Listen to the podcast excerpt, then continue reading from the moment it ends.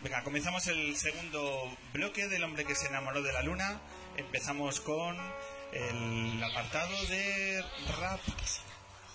Porque hoy tenemos una gran oportunidad. Hoy vamos a conocer una carrera muy especial. Hoy nos acercamos al universo de un artista que está dando que hablar por lo que hace y por cómo lo hace.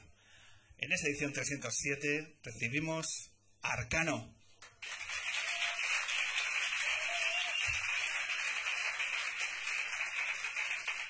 No sé por qué la religión se tornó machista, si en sus inicios se pudo encontrar la clave,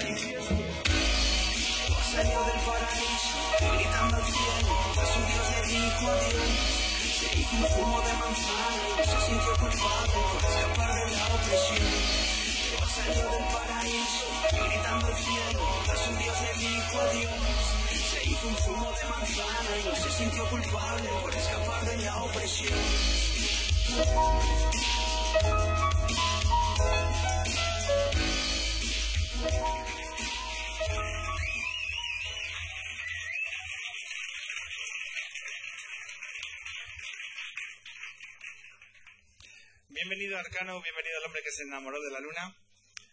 Un placer. Ve de agua, ve de agua. Sí, sí, estaba ahí. es, es intenso, es intenso esto del rap, que estamos ahí todo el rato soltando movidas. Yes.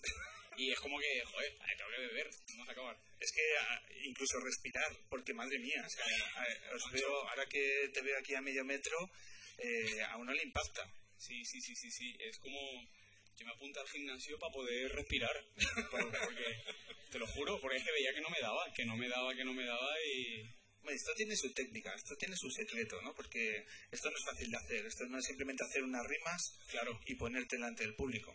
Por supuesto, y se tiende mucho a banalizar lo que supone el rap para la cultura o lo que supone el rap para la gente y parece que los raperos es como el tío que habla de drogas, putas y a ver quién la tiene más grande. Pero no, realmente eh, los raperos son personas con inquietudes culturales, gente que quiere expresar cosas y, por ejemplo, en mi caso, eh, que quiere cambiar el mundo. Es que eso es lo que lo primero que se lee a la hora de a- acercarte a tu primer disco, a bioluminiscencia. Eso es. También es complicado el título, ¿eh? O sea, no has pensado mucho en, lo- en las radios a la hora de... Es súper eh, gracioso porque todo, la mayoría de periodistas se equivocan. Es como bioluminiscencia. y Lo pasan mal. Yo, solo por eso mereció la pena poner ese título. Te lo agradezco de parte de todos los compañeros. ¿Qué significa exactamente bioluminiscencia?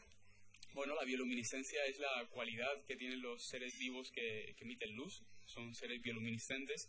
Y en este disco lo que he hecho es recoger la luz de todos esos seres bioluminiscentes que se han cruzado en mi camino y bueno, y la he intentado plasmar en estos 14 temas. Al escuchar eh, tus canciones, estos 14 temas, al reparar en tus textos, ¿a quién conocemos más, a Arcano o a Guillermo Rodríguez? Lo bonito es que es lo mismo. Es decir, hay mucha gente que, bueno, eh, se esfuerza en fabricar su personaje e intenta como construir algo para luego vender eso que hace.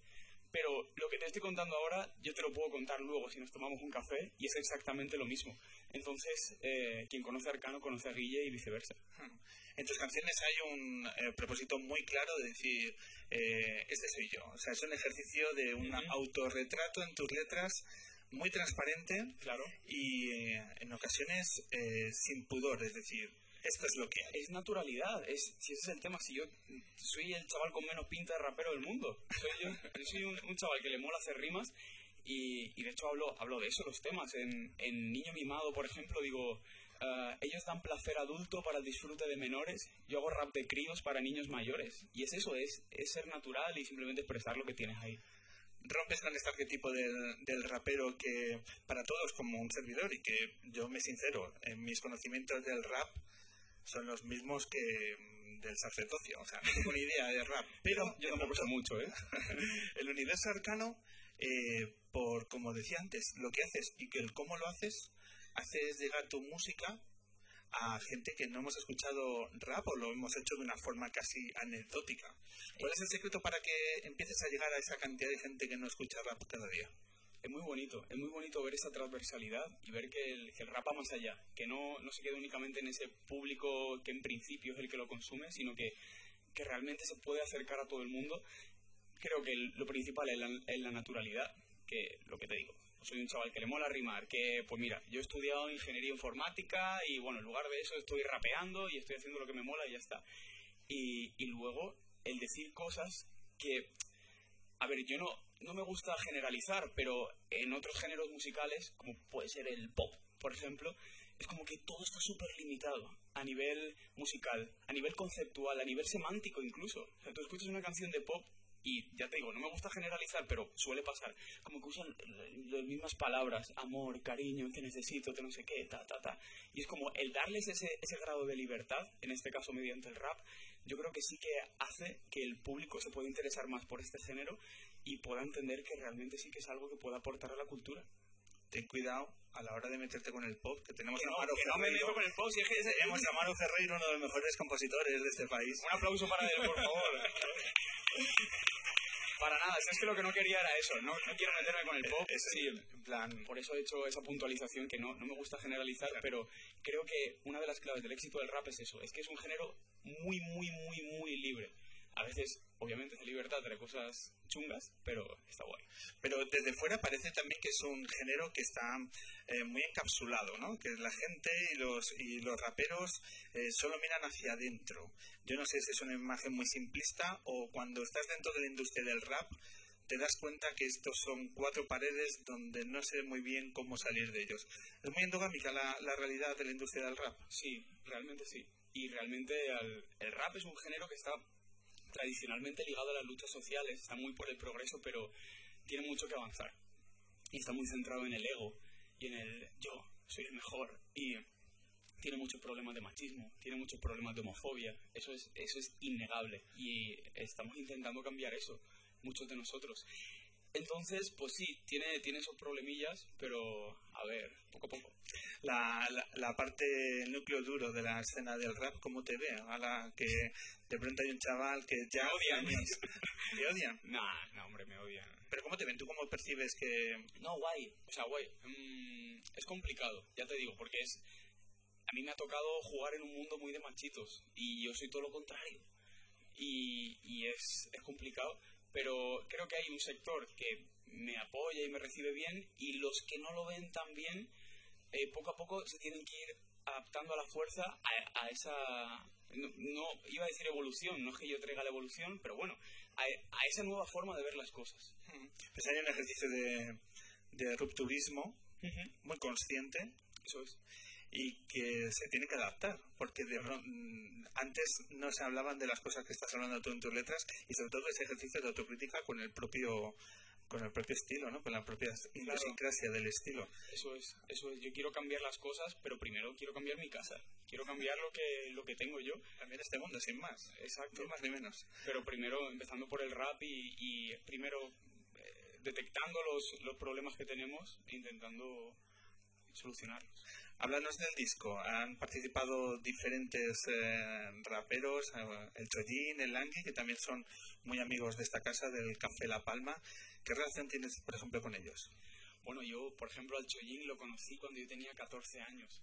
Él fue juez de la primera batalla que yo gané y como que desde el principio se mostró súper humilde conmigo, me ayudó a crecer, al igual que el Langui. En, el primer tema que grabé de este disco lo grabé en el estudio del Langui, ahí en su casa. Eh, también colabora Nats, que es de mi ciudad y es de mi barrio. También es que eso es, yo creo que eso es lo bonito, que son personas consagradas que lo tienen absolutamente todo y desde que yo era un chavalín, eh, que tenía 14 añitos, iba con los rizos ahí gordito, en plan, ah, y me iba por ahí a rapear, todos me trataron súper guay, me abrieron las puertas de su casa, como, y yo creo que eso es la esencia del rap, y me gusta mucho que en, este primer disco que he sacado hayan, hayan querido aparecer, y creo que simboliza lo que, lo que significa esta cultura para mí. Con 14 años ya estabas eh, comenzando en este, en este mundillo. Ahora tienes 22. 23. 23, felicidades, has cumplido años. Eh, uno se siente ya veterano con 23 años, con todas las cosas que están ocurriendo. Al haber, al haber comenzado tan pronto, ¿cómo, ¿cómo, pasa el tiempo? ¿Pasa muy rápido el tiempo en tu día a día? A ver, sí, sí que pasa rápido el tiempo, no te lo voy a mentir. No te lo voy a mentir, ¿eh? O sea, ya no sé ni hablar. Bueno, no te voy a mentir. Uh, pero no, no me siento veterano. Me queda muchísimo para aprender, muchísimo por crecer y muchos, muchos caminos que explorar todavía. Estos, estos días eh, hemos tenido la, la oportunidad de hablar con chavales, con adolescentes, acerca del rap, con la excusa de que venía Arcano. Entonces, yo, la, verdad que durante todos estos días que lo comentaba la gente, me pregunta, ¿quién vais a traer en esta luna y demás? Y pues traigo Arcano y todos, ostras, mi hijo. ostras, mi sobrino. Eh, todos, todos te conocen y todos eh, tienen un respeto hacia tu figura. Y entonces se nos ocurrió poner una grabadora y charlar con ellos. Entonces, como tú eres una puerta abierta para conocer a esta generación, que yo creo que le estamos dando demasiado caña, que le estamos mirando por encima del hombro a los mal llamados millennials y a partir de ahí es una caricatura. Y hay mucha gente que como tú eh, haces rap. Pues hay un mogollón de chavales luchando por salir adelante en esta, en esta sociedad y yo creo que no le estamos escuchando a esta generación. Totalmente. Y no le estamos entendiendo. Pues hemos puesto una grabadora y venga, vamos a hablar de Arcano. Entonces, este es, el, este es el, el, primero de ellos, un chaval de Madrid, que nos dice que por qué le gusta Arcano. Soy Pablo, tengo 14 años. Lo primero que me llamó la atención del rap fueron las batallas y el espectáculo que hay alrededor de ellas. Empecé a escuchar a diferentes raperos, y fue entonces cuando te descubrí a ti realmente. Empecé a empatizar con el contenido de tus letras y los mensajes que lanzas a cada una de tus canciones. Su contenido me llega fácil y me hace reflexionar sobre la sociedad en la que vivimos. Joder, qué bonito, tío. no, bueno, sí, claro. Es, es increíble, o sea, al final yo creo que es el camino que sigue la sociedad lo marcamos entre todos. O sea, primero el discurso que los padres tienen con sus hijos, eh, lo que hacen los profesores cuando le enseñan cosas en la escuela y las personas que estamos en la cultura. Eh, nosotros, eh, queramos o no, conformamos el imaginario colectivo de la gente y la gente va a seguir el camino que nosotros transmitamos en todo lo que hacemos. Y saber que hay chavales y chavalas que, que escuchan las cosas que digo y que les puede llegar y, pueden llegar a, decir, hostia, a lo mejor ahí hay, hay algo que conocer y, hay un camino por el que avanzar, es precioso.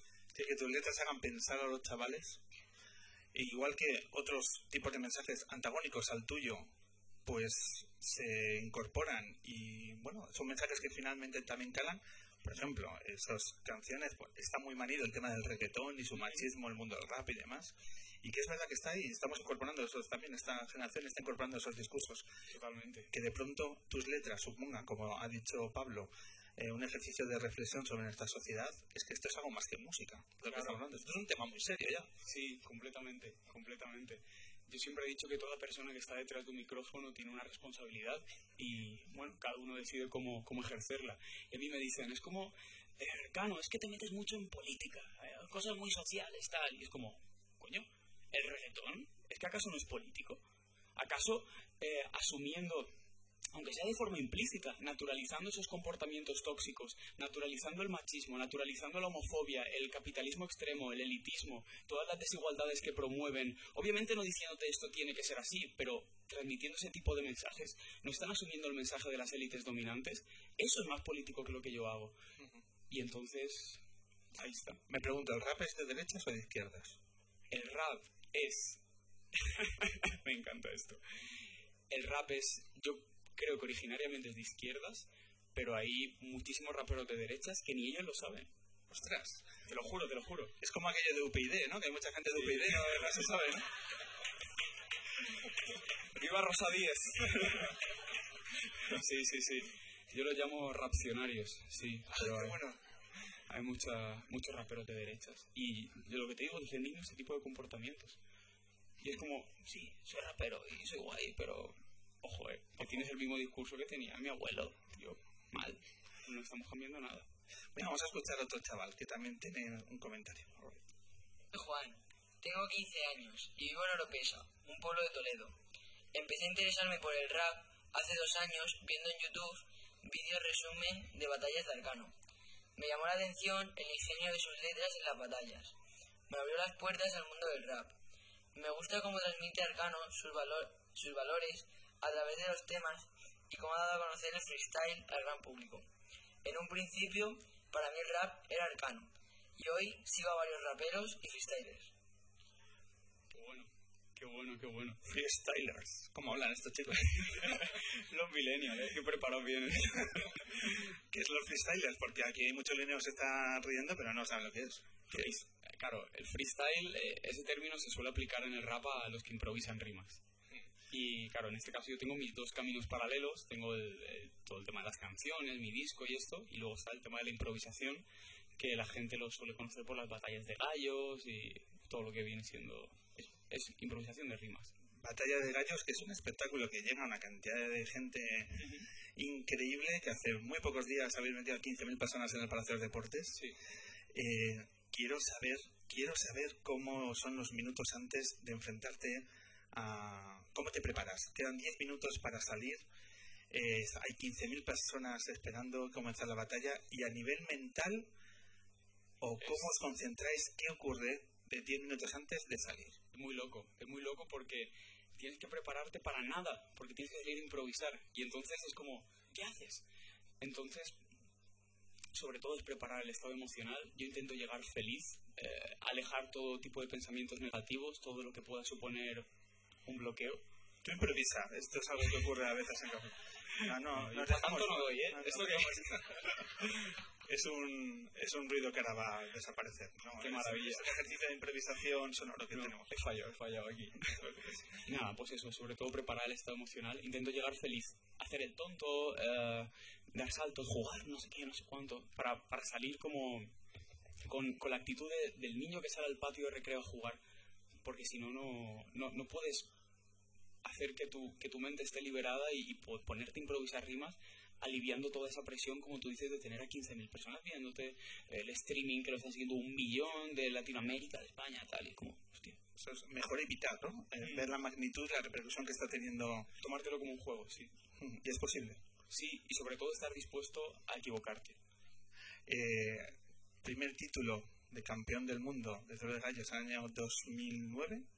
El campeón de España en 2009, campeón del mundo en 2015. 2015. Eh, me gusta mucho, es una anécdota, a ver si me la puedes comentar rápidamente, que cuando consigues con 15 años tu primer título, eh, hay una fiesta en una discoteca y ¿qué ocurre? Porque no me dejan entrar. Macho, eso, eso, eso fue un bajón, eso fue un bajón. Imaginaos, ¿sabes? O sea, yo con 15 añitos eh, me clasifiqué para la final nacional de la Red Bull Batalla de los Gallos. Y yo ahí como, bueno, va, ya estoy participando aquí, esto ya es la bomba. Y llego, por cosas del azar y de la improvisación, la gano. Yo no era el mejor de ese día, pero bueno, la improvisación es lo que tiene. Sí que fui el mejor de esa noche y la gané. Y llegó súper motivado a la fiesta, ta, ta, ta, ta, y me dicen, ¿pero dónde vas, niño? Con 15 años no me dejaron la fiesta de celebración para el campeón, ya está, al hotel, a dormir. Te llevaste a la almohada el título y mañana es el otro día. Sí, no, pero bueno, eh, yo contentísimo. en realidad. pasa por ser un, eh, un tan precoz, ¿no? que te Eso tar- tardaste tres años en celebrar los títulos. completamente. Eh, los chavales han venido arriba y me han dejado una pregunta, que lo tengo que hacer al cano o lo tengo que hacer al cano. Así que esta es la pregunta que te hace Pablo.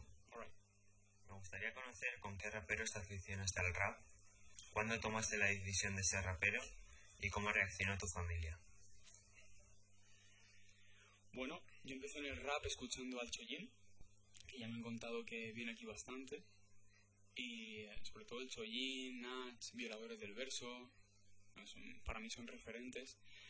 Y mi familia, claro, yo siempre he sido un chico súper tímido, introvertido, carente de habilidades sociales. ¿Quién lo diría?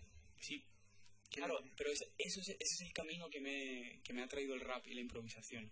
Yo descubrí lo que era improvisar con las batallas de gallos, pero lo extrapolé a, a mi vida. Y entonces empecé a improvisar mi vida realmente y así crecí muchísimo como persona. Entonces, el tema es que yo era un chico súper tímido y, y mis padres se enteraron que, que a mí me volaba el rap cuando les dije, oye, que me voy, que me he apuntado a una batalla y voy para allá. Pero no vengáis porque me da vergüenza que me veáis. Y, y mi madre vino a escondidas. Y me enteré cuando yo llegué a semifinales y antes de que el jurado diera su veredicto estaba la gente ahí como gritando, gritando mi nombre, el del otro, tal, tal. Y me veo al final de la sala como subida en la barra a mi madre gritando ¡Arcano! Y yo, ¿pero esto qué es? Y ahí, ahí entendí que siempre tendría el apoyo de mis padres. Son una maravilla. Y ha sido fundamental estos años.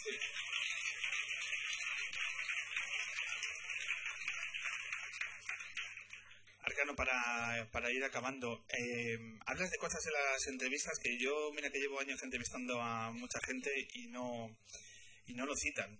Yo creo que además es un, es un ejemplo de cómo va este país y que determina la generación que estamos creando.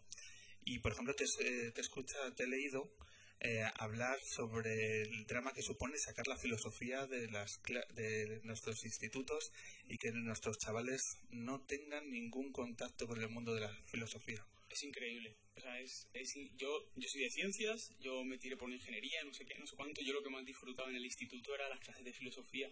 Hay que, no puede ser que queramos construir una generación eh, quitándoles la capacidad crítica, que es lo que te aporta la filosofía, el descubrir distintos pensamientos y, y ver cómo se derriban y cómo evolucionan y cómo argumentas y, y ya te digo que no, no tiene que ser nada súper profundo, súper simplemente conocer esos distintos enfoques y, y me parece me parece un abuso todo eso Un abuso y un drama. Y que Sin duda. bien que con tu presencia también eh, pongamos. eh, bueno, pues toda la fuerza necesaria y decir que es que eh, esto no ocurre en otros sitios. Y está ocurriendo aquí, está ocurriendo en nuestras aulas desde hace demasiado tiempo. Así que un clamor para que, bueno, pues como otras sensibilidades, como hablamos de la música, por ejemplo, también, que está vilipendiada en nuestros currículos y que nuestros chavales deberían tener acceso también a estos conocimientos y, bueno, tenemos lo que tenemos. Eh, ¿Qué pasos vas a dar con, con tu disco? Ahora que en este torbellino de, de, de actos, de que tu agenda, bueno, en redes sociales, si seguís Arcano, se os va a ir de las manos. Se os va de las manos. ¿Cómo, por cierto, cómo controlas las redes? ¿Lo haces tú mismo o tienes un equipo? ¿Lo haces tú mismo? no lo controlo yo claro yo ahí voy poniendo los vídeos las fotos tal tal tal sí.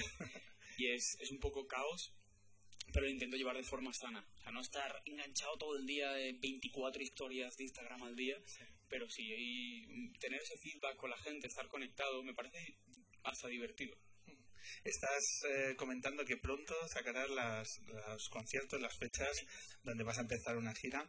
Eh, ¿Puedes adelantar algo? Eh, ¿cómo lo- En Madrid voy a estar bien prontito, bien, bien, bien prontito. No puedo decir la fecha, pero creo que la voy a decir pasa mañana o algo así, pero es que no me dejan. Me han dicho, no lo digas todavía. Así que bueno.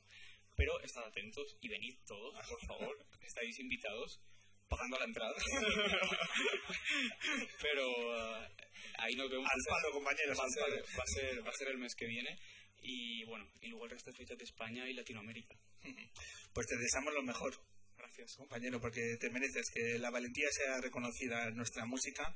Así que eh, a Arcano le tienen que ir tan bien las cosas como le están yendo. Así que esta es tu casa, este es tu programa. Y muchísimas gracias por venir. Y queremos disfrutar de tus canciones en directo, ¿es posible? Claro que sí. Muchísimas gracias.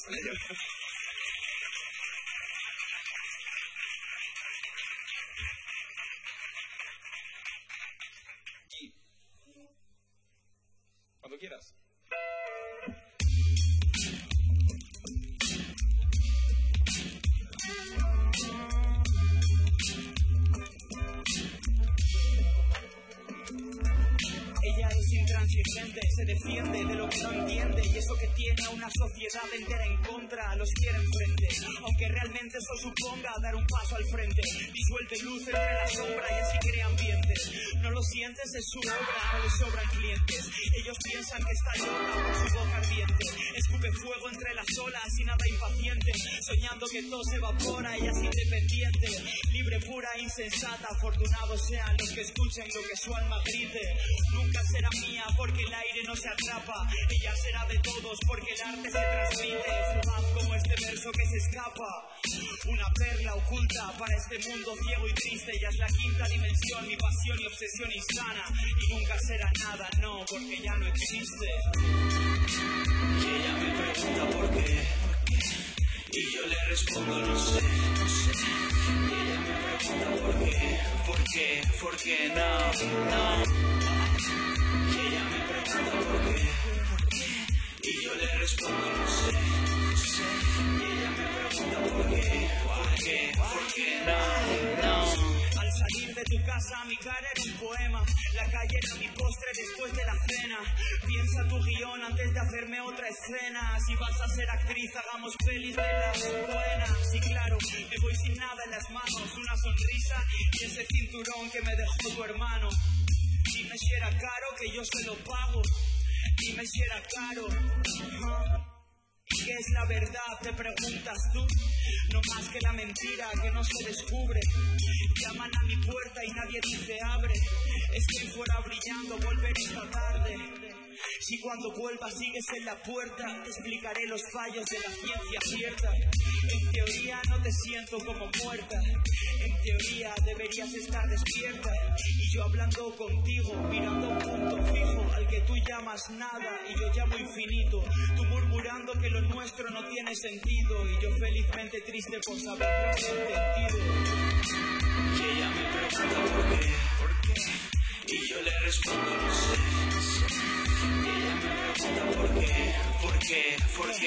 Y ella me pregunta por qué, por qué. Y yo le respondo no sé, no sé. Ella me pregunta por qué, por qué, por qué no, no. ¿Cómo lo voy a saber? Si ella me pregunta por qué, yo solo le respondo, no sé, no sé, no sé, no. Un aplauso para el hombre luna, ¿sí o qué?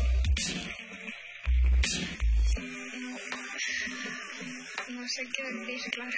O sea, es que he recordado ese momento tal cual. Y no sé, me ha encantado. O sea, no sé si lo he recordado, ¿sabes? No recuerdo son como, como lo recordamos. Queremos. Pero esta canción, no sé, ha sido, ha sido como volverlo a vivir y no sé qué decir. En serio, que me siento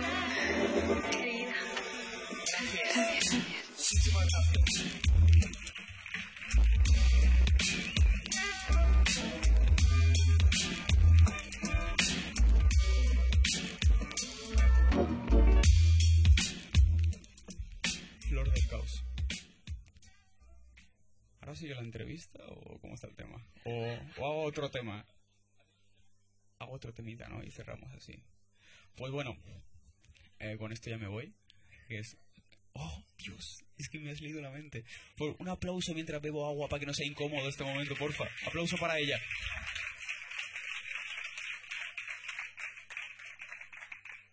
Ay, que súper incómodo. ¿eh? vale. Este tema se llama Único. Y vamos para allá, si es que, ¿para qué más preámbulos?